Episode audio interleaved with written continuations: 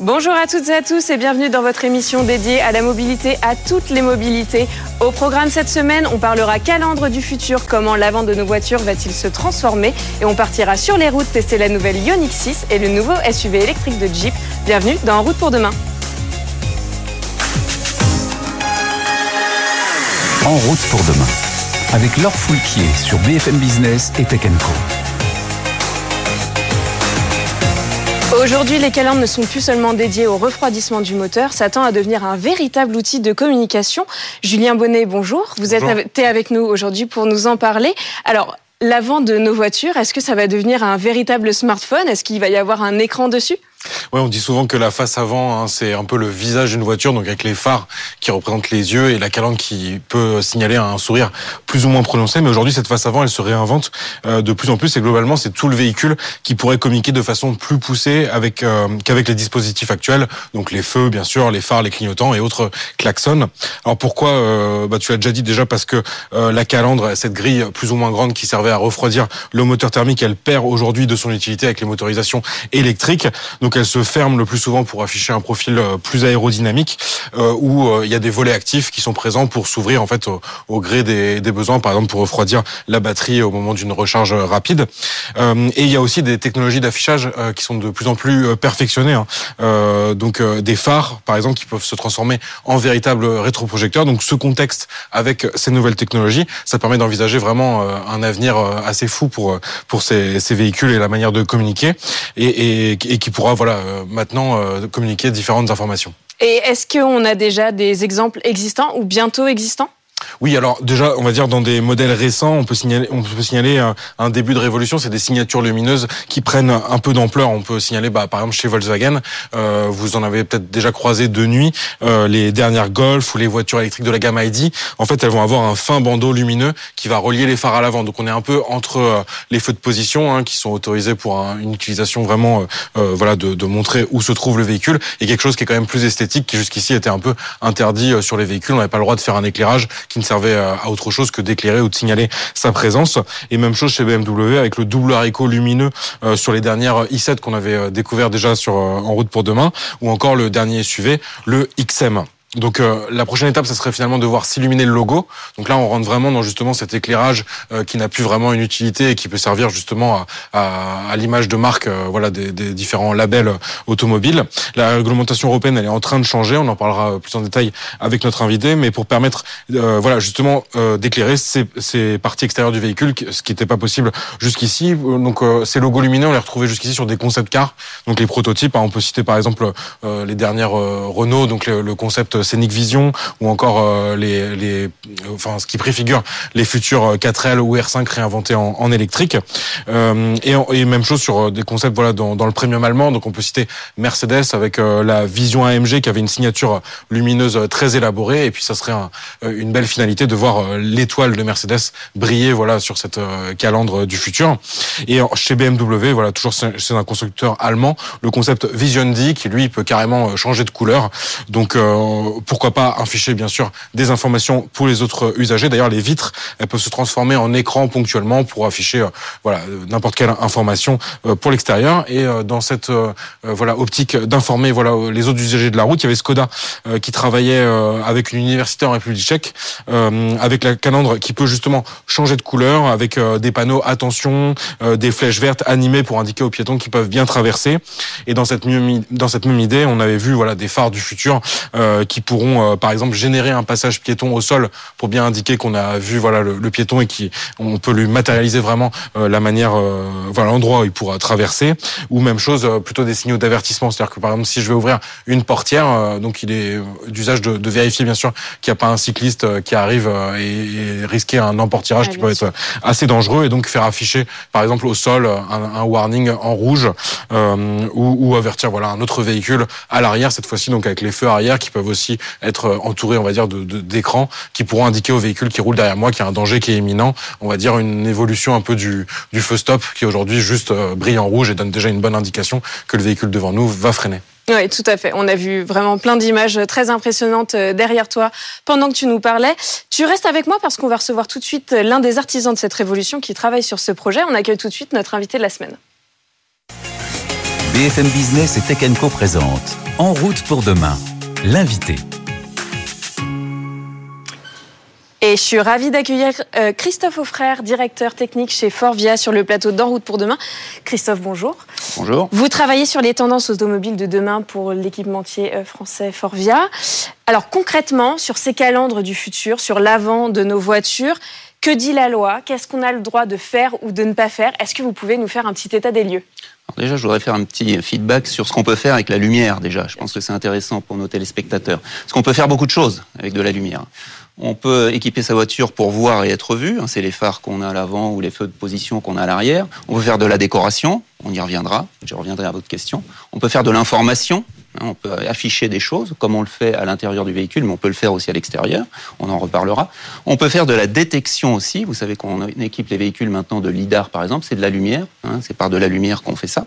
Et puis on peut faire de la transmission d'informations. Vous connaissez le Wi-Fi d'un côté, mmh. mais on peut faire aussi du Li-Fi euh, de l'autre côté. Donc ça veut dire qu'on va transmettre avec des ondes électromagnétiques euh, lumineuses des informations et qu'on va pouvoir en récupérer aussi. Donc on peut faire plein de choses et effectivement on est en ébullition autour de ça euh, dans l'automobile en ce moment. Alors pour répondre à votre question au niveau de la réglementation, eh bien il y a des choses effectivement qui évoluent en ce moment et petit à petit. Alors déjà sur l'éclairage extérieur, on pourrait dire que ben, on a le droit de faire des choses qu'on ne pouvait pas faire avant. Hein. depuis 2023, on peut projeter, par exemple, des symboles devant euh, la voiture pour le conducteur. Par exemple, un flocon de neige qui va nous dire que la chaussée est glissante. Ça peut être aussi euh, des risques de collision si on va trop vite par rapport au véhicule qui est devant. Euh, ça peut être, enfin, euh, quand on est dans un sens interdit, on va voir afficher quelque chose devant le, véhicule qui va dire attention, vous êtes dans un sens interdit. Et ça peut être aussi un positionnement sur la voie en, latéral. Donc ça, c'est des choses qui ont été décidées en 2023 et qu'on est en train d'implémenter, nous, dans nos... À l'échelle européenne, donc À l'échelle européenne, voilà ça. Après, au niveau de la réglementation, il y a euh, plein de choses qu'on peut faire quand le véhicule est à l'arrêt. Le véhicule est à l'arrêt, il n'est pas sur la route, donc on peut se permettre de faire plein de choses et là, donc il y a une réglementation, c'est un peu la réglementation européenne qui est leader euh, là-dessus. Euh, donc, ben, on peut faire des éclairages comme on veut, on peut faire de, je sais pas, de, de, la, lumière, effectivement, on peut faire de, la signalisation, on peut tout faire. par contre, en 2023, ce qu'on a le droit de faire de plus que ce qu'on faisait avant, c'est éclairer les logos. Donc ça, on pouvait pas le faire avant. On a le droit d'éclairer un logo. Alors, la surface, c'est environ 100 cm c'est-à-dire un carré de 10 cm sur 10 cm. Et donc on peut mettre derrière des, les radars, hein, donc on fait ce qu'on appelle devant des radomes. Et donc, il faut aussi les chauffer pour éviter, par exemple, qu'il y ait de la neige et pour pouvoir transmettre de l'information euh, par, les, par les radars. Après, au niveau euh, du positionnement des différentes euh, lumières qu'on a sur la face avant, pour répondre à votre question, donc euh, il faut que les, les, parties lumineuses soient espacées de maximum 75 mm entre elles. Mais finalement, on peut faire tout ce qu'on veut à partir du moment où on les espace de moins de 75 mm entre elles. Donc voilà. Alors, ça, c'est vrai pour la Chine également. Hein. La, la Chine utilise la réglementation européenne, on va dire un an après. Euh, et aux US, bah, c'est un peu différent parce qu'aux US, il ne faut pas perturber l'éclairage classique, mais on fait à peu près ce que l'on veut. Hein, donc ils disent no disturbance, euh, etc. Donc on fait un peu, à peu près ce qu'on veut. Après sur la sur la, lumière, on a le droit d'utiliser du blanc, de l'ambre. Et aux États-Unis, ils veulent garder le cyan euh, pour la partie véhicule autonome. Donc voilà au niveau de la réglementation, en tout cas actuelle. On parlera peut-être de la réglementation future. Oui, bien sûr, absolument. On le voit dans les images derrière vous. Il y a quelques jours, vous étiez en Chine, euh, à au salon de l'industrie automobile à Shanghai, où vous montriez une cabine démonstratrice appelée Lumière, il me semble. Euh, est-ce que on peut imaginer qu'au-delà de la calandre, c'est carrément tout le véhicule qui communiquera avec son environnement bientôt alors on peut l'imaginer, hein. d'ailleurs les réglementations sont en train d'évoluer euh, dans ce sens-là. Demain on pourra certainement faire plus qu'aujourd'hui. Mais effectivement aujourd'hui il n'y a pas trop de limites. Alors la seule limite ça va être peut-être une réglementation pour dire il faudra que ça, ça fonctionne tant de temps à l'entrée quand vous rentrez dans votre véhicule ou quand vous en sortez. Mais au-delà de ça sinon on pourra faire à peu près ce qu'on voudra. Donc au salon euh, de l'automobile euh, à Shanghai, ben, on voit plein de choses. Hein. On voit de l'éclairage à l'avant, nous, nous-mêmes hein, on, on en propose, de l'éclairage sur le côté du véhicule, de l'éclairage à l'arrière, des informations euh, tout un tas de choses qu'on peut qu'on peut communiquer à l'extérieur. Alors il y a aussi tout ce qu'on appelle le welcoming, hein, le bienvenu. Hein, donc euh, voilà, bienvenue euh, Christophe. Euh, on peut mettre un tapis par terre pour éclairer l'endroit où on va rentrer dans le véhicule. voilà, mais beaucoup aussi de communication effectivement avec avec l'extérieur. Donc tout ça, ça évolue. Et demain, on pourra certainement faire plus qu'aujourd'hui, mais à partir du moment où le véhicule est à l'arrêt, de toute façon, il y a beaucoup de choses que l'on peut faire. Oui, bien sûr. Et ça, dans cette réglementation qui évolue, vous, vous le voyez chez vos clients qui vous demandent peut-être euh, déjà des, des, animations plus avancées euh... Alors effectivement, nous-mêmes, on travaille, même sans que les constructeurs nous le demandent, très en amont sur ces nouvelles technologies. On prépare tout ça. Euh, et donc, on vient proposer aussi ça. Alors, les constructeurs travaillent aussi de leur côté. Effectivement, on est plutôt en avance sur la réglementation. D'ailleurs, on sait que les réglementations vont évoluer dans 2-3 ans, voire 5 euh, ans. Si on prend par exemple les animations d'éclairage, aujourd'hui on n'a pas le droit de le faire mais on pourra le faire, on pense, d'ici deux à trois ans. Euh, on pourra aussi intégrer des lidars dans la face avant. Aujourd'hui, on peut pas le faire. On pourra faire de la, la projection au sol, par exemple, pour, euh, par exemple, pour les cyclistes. Hein, donc, on projettera quelque chose pour dire, parce que les cyclistes, ils voient pas forcément le véhicule, et le véhicule va tourner. Il y a une voiture derrière qui empêche de voir que le, que le véhicule de devant va tourner. Donc, on projettera, par exemple, des choses au sol. Donc, ça, c'est ce qu'on pourra faire dans les deux à trois ans. Et puis au-dessus de trois ans, ben, on aura de la communication qu'on appelle V2X, hein, véhicule tout euh, à, quelque chose d'autre, véhicule à véhicule ou véhicule aux infrastructures, etc. Donc là, on pourra, par de l'affichage, et puis, euh, il y aura bien sûr tout, tout l'aspect véhicule autonome. Hein, euh, donc, euh, on saura que le véhicule est en phase autonome. On saura que, il, affichera des choses. Il projettera peut-être un passage piéton devant lui au moment où il y aura un piéton qui voudra traverser la rue. Donc, tout ça, on devrait pouvoir le faire, mais à échéance 5 ans, 6 ans ou 7 ans. Est-ce qu'il n'y a pas un risque finalement de voir euh, comment un, embouteillage de projection Parce que finalement, si je projette un passage piéton pendant qu'un autre véhicule arrive euh, au croisement et lui aussi euh, émet un autre signal lumineux, peut-être que la solution, elle réside dans ce que vous avez dit, le V2X, donc la communication à la fois entre les véhicules et l'infrastructure. exactement, vous avez raison. Dans ce cas-là, effectivement, on peut reboucler entre tous les véhicules et voir l'infrastructure et puis pouvoir faire des choses ou pouvoir les empêcher. Donc ça, effectivement, c'est quelque chose qu'envisager.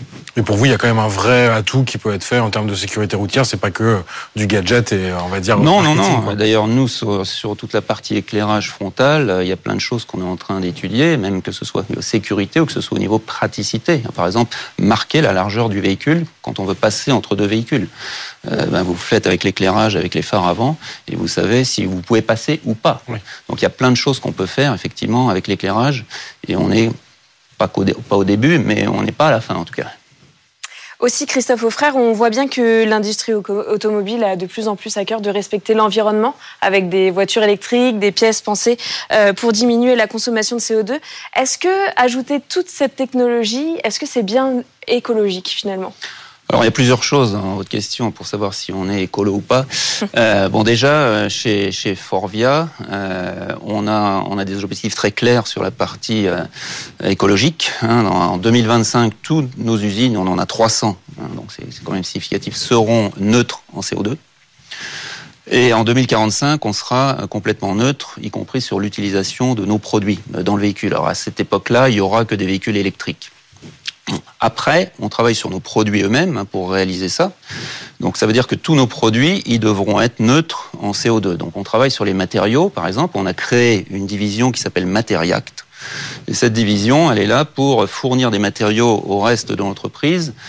Et donc, on pourra avoir, par exemple, des matériaux recyclés, des matériaux biosourcés, euh, ou autre chose pour arriver à zéro, à zéro euh, CO2. Euh, alors, tout ça, c'est la partie matériaux, et puis il y a la partie après consommation. Donc sur tout ce qu'on fait, à chaque fois, de toute façon, on regarde les consommations électriques. Si on prend une face avant digitale, animée, avec de l'éclairage, on va dire que vu qu'on est avec des systèmes, des technologies LED, la, consommation est, assez peu importante. On va dire qu'on peut, avoir environ 20 watts. Hein, donc 20 watts, c'est pas beaucoup. Euh, sur l'éclairage, on a, a quand même plus. Et si vous prenez 20 watts, par exemple, j'ai fait un petit calcul avant de venir. Euh, si je roule 100 km à 100 km heure, je vais réduire euh, ma distance parcourue de 100 mètres, simplement avec mon, ma face avant. Donc, donc je veux dire que c'est négligeable aujourd'hui. Alors ça ne nous empêche pas de travailler sur les consommations. Hein. Et d'ailleurs, on le fait aussi à l'intérieur. On a des systèmes, ce qu'on appelle smart dimming, où euh, on va gagner 30, 40 ou 50 sur la consommation de tout, euh, enfin en tout cas de tout ce qui est affichage, par exemple.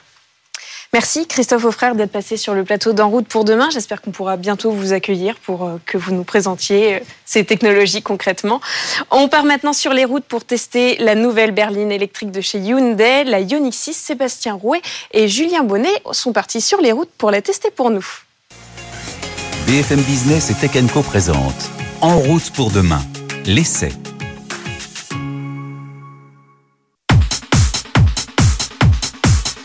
Hyundai vient de lancer euh, le deuxième modèle de sa gamme électrique de nouvelle génération, la Ioniq 6. Après le SUV Ioniq 5, on découvre euh, une grande berline de 4,85 m de long avec euh, cette forme de goutte d'eau, un modèle définitif qui est très fidèle au concept prophétie qui avait été présenté par Hyundai en mars 2020. En gros, cette Ioniq 6, c'est un peu comme si on avait aplati un Ioniq 5 hein, qui est plus haut et surtout un peu plus court hein, de 20 cm à 4,65 m et en lui donnant cette forme très aérodynamique. L'objectif, ça va être de lui donner une excellente pénétration dans l'air et finalement à version équivalente on a 100 km d'autonomie quand même supplémentaire par rapport à un Ioniq 5. On a pas mal de petits détails à l'extérieur qui vont traduire cette très bonne performance aérodynamique, notamment à l'avant avec euh, des volets actifs ou encore euh, une entrée d'air au niveau des passages de roues. Sur les côtés avec euh, les poignées affleurantes à la carrosserie, ces jantes optimisées pour la pénétration dans l'air et également la possibilité de disposer en option de rétroviseur caméra. Et cet arrière avec cette queue de canard qui lui donne un petit côté Porsche. On va voir tout de suite à l'intérieur à quoi ça ressemble. Nous voici à bord de cette nouvelle Ioniq 6 et on découvre un habitacle tout d'abord très spacieux. Hein. On a pas mal de place à l'avant et également les passagers arrière. Et ça, ça se fait finalement au détriment du coffre hein, qui a un volume d'environ 400 litres ce qui reste un peu limité pour cette catégorie et une taille de véhicule, on le rappelle, de 4 mètres 85. On retrouve sinon un habitacle très moderne avec le duo d'écran assez classique hein, désormais entre un écran tactile pour l'infodivertissement au centre et l'écran des compteurs bien sûr juste derrière le volant. Mais Hyundai est finalement un peu à contre-courant de la tendance actuelle de faire disparaître un maximum de boutons dans cet habitacle. On a donc énormément de raccourcis au niveau du volant, un énorme commodo pour passer les modes, hein, drive, marche arrière ou encore euh, parking. Et ça, reste très pratique pour les manœuvres. Et en partie basse du tableau de bord, on a également pas mal de raccourcis vers les fonctions principales et une climatisation avec des boutons dédiés, mais tactiles sans retour haptique. Mais bon, on s'y habitue quand même assez facilement pour s'y retrouver. On a également cette console centrale avec un espace pour le smartphone qu'on va pouvoir connecter en USB pour Android Auto et CarPlay, un espace porte-gobelet et finalement les commandes de vitres qui vont se retrouver ici. Ça, ça va avoir comme mérite de dégager complètement les portières, n'ont aucun bouton à part la poignée. Notre modèle d'essai, il est en finition d'entrée de gamme hein, sur un modèle qui a quand même des tarifs assez élevés. On en parlera en conclusion. Mais ce qui est intéressant, c'est que ça permet de voir finalement ce que donne hein, euh, la version de base de ce modèle 100% électrique. Parmi les petits plus, on a également pas mal de rangements et une prise 230 volts située sous les sièges arrière, donc toujours pratique pour recharger par exemple un PC portable. Mais nous, on a très envie de tester euh, cette championne de l'autonomie, donc on part tout de suite voir sur la route ce que ça donne. Nous voici au volant de cette euh, Ioniq 6. Donc là, on est sur autoroute justement pour tester euh, le comportement euh, du véhicule sur un long trajet. On verra à la fin de notre essai hein, combien on a de consommation d'électricité. Et c'est vraiment le point qui est intéressant sur cette Ioniq 6. Hein, c'est vraiment qu'elle a une autonomie très importante. Hein. Hyundai annonce 614 km sur notre version d'essai. Donc comment En associant une batterie 77 kWh avec un moteur 225 chevaux qui est situé sur les roues arrière, donc une propulsion. Donc comme on l'a vu, cette forme très aérodynamique, notamment sur les trajets sur autoroute, ça va lui permettre de maximiser bah, justement son autonomie. il y a quelques astuces pour euh, améliorer euh, l'efficience euh, de ce modèle. Hein. Tout d'abord, il y a les modes de conduite. Donc on a un mode sport et un mode normal. On a bien sûr un mode éco hein, qui va brider euh, les performances pour maximiser justement cette autonomie. Donc il fonctionne plutôt bien, on le ressent notamment au feu vert. Lorsqu'on appuie sur la pédale même délicatement, bah, en mode sport ou en mode normal, le véhicule il peut avoir tendance euh, à partir euh, assez fort, alors que là en mode éco on va garder une accélération relativement contenue. L'autre astuce ça va se situer derrière le volant avec ces palettes hein, pour fixer le niveau du freinage régénératif. Et chez Hyundai c'est assez poussé puisqu'il y a quatre niveaux différents, donc un mode roue libre, hein, le niveau 0 et on peut aller jusqu'à un mode e-pédale, donc le niveau 4 qui va permettre euh, finalement de rouler avec une seule pédale, la pédale d'accélérateur. Lorsque je la relâche, finalement la récupération d'énergie, elle est tellement forte que je vais aller jusqu'à l'arrêt. Il y a une autre version de la Ioniq 6 qui est proposée avec un deuxième moteur situé à l'avant avec une puissance totale qui passe à 325 chevaux. Mais finalement, on va perdre un peu en autonomie avec cette version. Elle va être comprise selon euh, les niveaux de finition, les équipements fournis entre 519 et 560 km. Donc c'est le prix à payer pour gagner en puissance et surtout bah, les quatre roues motrices. Alors ce trajet sur autoroute, c'est l'occasion de vous parler des assistants de conduite. Hein. On rappelle, on est sur la finition de base de ce modèle, mais qui est quand même très bien équipé parce qu'on va retrouver un régulateur de vitesse adaptatif couplé à un suivi des lignes de la route. Il faudra ensuite aller dans les niveaux de finition plus élevés pour avoir par exemple les caméras angle mort directement dans l'écran des compteurs ou la caméra à 360 degrés pour les manœuvres de stationnement. Mais avoir ce type d'équipement, c'est déjà confortable de base pour un long trajet. Nous arrivons à la fin de cet essai. On a roulé un peu plus de 230 km aujourd'hui avec euh, pas mal de trajets sur autoroute à 130 km heure et il en ressort une consommation globale de 21 kWh au 100, donc assez prometteur pour cette Ioniq 6. L'occasion de parler de sa capacité de recharge. Les modèles de Hyundai euh, nouvelle génération 100% électrique, qui bénéficient d'une architecture 800 volts. En clair, ils vont pouvoir encaisser des puissances de charge assez énormes. Sur cette Ioniq 6, on peut notamment atteindre 230 kW sur les bornes Ionity sur lesquelles nous nous trouvons. Et en plus, le constructeur coréen fait partie du consortium euh, avec euh, notamment les marques allemandes de cet opérateur de qui Unity. Donc les clients peuvent bénéficier de tarifs préférentiels. En gros, pour se rendre compte, cette puissance de charge, elle va permettre de passer de 10 à 80% de la batterie en à peine plus de 15 minutes. Donc c'est vraiment des temps de charge très rapides. Côté tarif, euh, notre modèle d'essai, donc dans la finition de base intuitif, il démarre à 52 300 euros. Donc assez loin du plafond du bonus écologique fixé à 47 000 euros et qui permet de recevoir une subvention publique de 5 000 euros. Et sur ce modèle d'essai, on a simplement ajouté une option, la peinture à 690 euros, donc pour une note finale à peine sous les 53 000 euros. Sur les finitions euh, plus haut de gamme, qui ajoutent euh, pas mal d'équipements, il faut compter euh, sur un tarif de 57 000 euros pour le deuxième niveau de finition et 61 000 euros pour le troisième. On enchaîne avec une autre voiture électrique puisqu'il s'agit de la première voiture zéro émission de Jeep, une marque qui évoque le tout-terrain mais qui entame sa transition vers de nouvelles motorisations. Sébastien Rouet et Julien Bonnet sont à nouveau partis sur la route pour tester le nouveau Avenger. BFM Business et Tech Co En route pour demain, en région.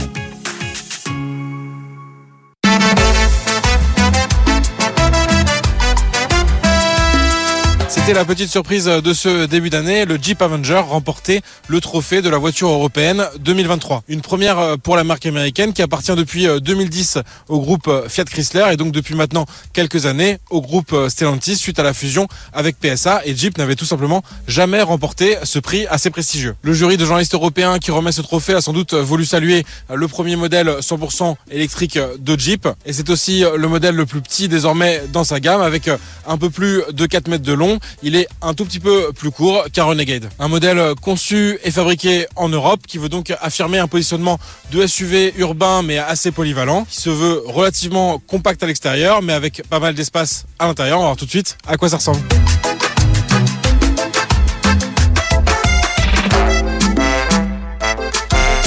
Voici à l'intérieur de ce nouveau Jeep Avenger. Et donc on découvre un habitacle moderne et assez spacieux, notamment au niveau des places arrière, même si le passager central, il aura un tunnel de transmission qui va le gêner un peu au niveau des pieds. Et au niveau du coffre, on a une capacité de 355 litres. Du côté de l'instrumentation, on retrouve le combiné désormais classique entre un écran tactile 10 pouces au centre, donc pour tout ce qui est infodivertissement et juste derrière le volant, bah, un écran du même format pour l'affichage bah, des compteurs et donc de la vitesse et de toutes les données de conduite. Sympathique également de retrouver la couleur euh, jaune dorée de notre euh, modèle d'essai bah, à l'intérieur avec euh, ces détails un peu partout sur la planche de bord. On va retrouver aussi un espace bah, au-dessus des commandes de climatisation manuelle qui vont permettre par exemple de ranger des petits objets comme des clés ou son téléphone. Et au niveau de la console centrale, un espace avec une ouverture assez large qui va permettre de charger son téléphone en induction. Elle a une ouverture assez originale qui est plutôt pratique.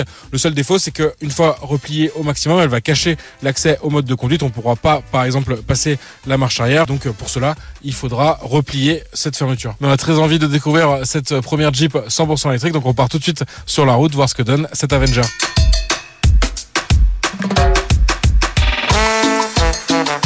Nous voici au volant de ce Jeep Avenger et donc on retrouve une batterie de 54 kWh qui offre une autonomie théorique d'un peu plus de 400 km et jusqu'à 550 km en ville. Nous avec la consommation qu'on a réalisée aujourd'hui, il faudra plus s'attendre à une autonomie d'environ 300 km. Côté recharge, euh, cette voiture elle peut encaisser jusqu'à 11 kW de puissance euh, bah, sur une prise en courant alternatif à domicile par exemple et sur euh, des longs trajets, sur autoroute et sur une borne rapide donc courant continu, elle va pouvoir encaisser jusqu'à 100 kW. Donc là, on peut s'attendre de récupérer de 20 à 80% d'autonomie en environ 20 minutes. Côté performance, on dispose euh, d'un moteur euh, situé à l'avant qui offre 156 chevaux. Mais on va avoir différents modes de conduite qui vont permettre de faire euh, varier cette puissance. En mode normal, par exemple, on aura environ 110 chevaux de puissance et en mode éco qui va maximiser bien sûr l'autonomie, on redescendra à 80 chevaux. On a également des modes dédiés au off-road, hein, donc dans l'ADN de Jeep bien sûr. Donc on va avoir par exemple un mode sable, un mode boue ou encore un mode neige qui vont agir sur la motricité pour bien sûr favoriser la conduite en tout terrain. Ça fonctionne euh, plutôt bien, sachant que notre véhicule d'essai, bah, il est en configuration euh,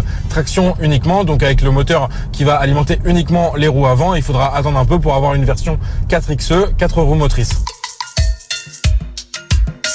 Une impression globalement donc positive à la découverte de cette première Jeep 100% électrique, le premier de quatre modèles qui constitueront la gamme zéro émission de Jeep en 2025. Côté tarif, cet Avenger il démarre à partir de 36 500 euros en France et pour notre modèle en finition haut de gamme avec cette couleur euh, jaune et le toit noir, il faut compter un tarif euh, total d'environ 43 750 euros qu'on peut réduire avec le bonus écologique. Donc on retire 5 000 euros en France pour un tarif final de 38 750 euros. C'est la fin de ce En route pour demain. Merci beaucoup de nous avoir suivis. Très bon week-end et à la semaine prochaine. En route pour demain, la mobilité sous toutes ses formes sur BFM Business et Tech Co.